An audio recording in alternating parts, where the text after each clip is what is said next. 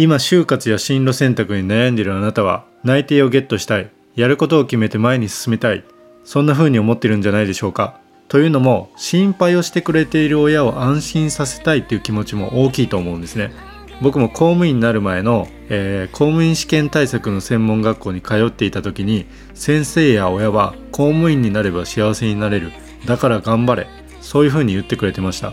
朝から寝る前までずっと勉強勉強なんですね。もう日曜しか休みがないんですよ。でも日曜日も宿題が出る。だから休む暇がないんですね、まあ、どんな風な社会人になりたいかとか考える暇もなくですねどんどんこう試験のスケジュールが近づいてきてで、まあ、その試験をしてクラスメイトがどんどん内定が決まっていくんですね。でその様子を見てこう焦ったり不安になっていたし自分も早く決めたいなと思ってたんですよ。だから就活とか進路選択で悩むあなたの気持ちはよくわかります。ただ一つ注意すべきはですね、えっと、人生は内定がゴールじゃないということなんですね。で僕も公務員試験に合格した時やっと受かったもうやっと終わったっていうふうに思ったもののですね実際公務員として働き出してみると給料をもらえて生活はできるけどこういう社会人になりたいなとかこんな人生を送りたいなっていう風な思いがなかったんですね。だから毎日が全然進んでる感じがしなくて楽しくなかったんです。えそうなってほしくないのでここで一つ質問させてください。あなたは楽しさの正体知ってますか？やっぱり充実した人生を歩んでいくためにはこれ欠かせないことなんですよね。この答えは何でしょうかっていうことですね、えー、この答えはですね全身感なんです。えーと人間はですね前に進んでいる感覚プロセスを感じると楽しいんですね。RPG ゲームとかもそうじゃないですか。あと恋愛もそうですね、えー、まず相手の存在を知って名前を知ってで話をして仲良くなる。そして連絡先を聞いてデートする。こういうふうにですねプロセスが進んでいくんですね。これが楽しいんですよ。でこういうふうにプロセスを、えー、進んでいる。この前進している感覚こそが楽しさなんですね。なので人生をかけて成し遂げたいゴール。願望ですね。この命があるうちに何をしたいのか。これをですね言語化したり設定するっていうのは超大事なんですね。でそこのゴールに向かって前進しているなっていうふうに感じられるとですねモチベーションが上がったりとかさらに行動しやすくなっていくんですね。で行動していたら結果が出やすくなります。だからまたモチベーションが上がって前に進むことができるんですね。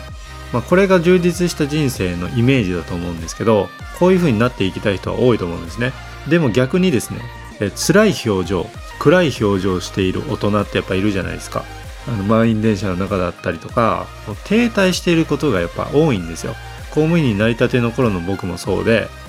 まあ、満員電車とか乗りながらですね人生かけて成し遂げたいゴール願望っていうのがなかったのでそこに進んでる感覚がないんですね、まあ、この元はといえばですね、えー、公務員になれば幸せになれる。とりあえず公務員だっていうふうにまあ、なんとなくで進路選択しちゃったっていうのが大きかったですね。まあ、この思考停止の状態になってしまっていた理由っていうのは次の2つです。え人生をかけて成し遂げたいことについて考える機会がなかった。2つ目、人はですね、周りが言っていることややっていることに流されやすいということですね。まあ、この2つを聞いてですね、あ、自分もそうだなっていうふうになったかもしれません。でもですね、あの環境がやっぱり習慣を作って、えーと習慣がついなぜかなんとなくみたいなその無意識を作りやすいんですね。だからどういう環境にいたかっていうのはすごく大事なわけですよ、まあ、人生かけて成し遂げたいことって何だろうっていうふうに考えることってそもそもないんですね。だからあなたがその考えられてないことが悪いとかそういうことじゃないんです結婚すれば幸せになれるとか子供がいたら幸せになれる家を買ったら幸せになれる、まあ、こういうふうな条件が、え世の中の常識幸せのアイテムみたいな風に言われるものってあるじゃないですか。これを手にしたら幸せになれるはずだっていうふうに思い込んでる場合は大半なんですよね。ただまあ実際これらを手にしてる人たちを見てもですねそれだけで必ず幸せかっていうとそうではないんですよ、えー、これはなぜかというと最も大事なのはですねその選択を自分で選んで自己決定してるかどうかなんです。やらなきゃとかやらされているそういうふうな受け身でやっていても幸せになれないってことなんですね。だから今回はですねそういうふうにならないように、えー、組織心理学者ターシャ・ユリック氏の著書「インサイト」に掲載されている願望を明確にするための5つの質問について一緒に考えていきながらあなたのこれからの人生成し遂げていきたいことこの命があるうちにですねやっていきたいことこれを明確にしていきましょう。ここまでのカリキュラムで自分の意思を明確にするための VPDF やってきました。今回は3つ目のデザイア願望実現したい未来ですね。あなたの人生をかけて成し遂げたいことが分かるようになるとそこに向かって進みやすくなり前進感を感じながら生きていくことができます。まあ人生は一度なので後悔のない人生にしたい人や楽しさを感じていきたいなと思っているあなたはこの貴重な機会を見逃さないようにしてください。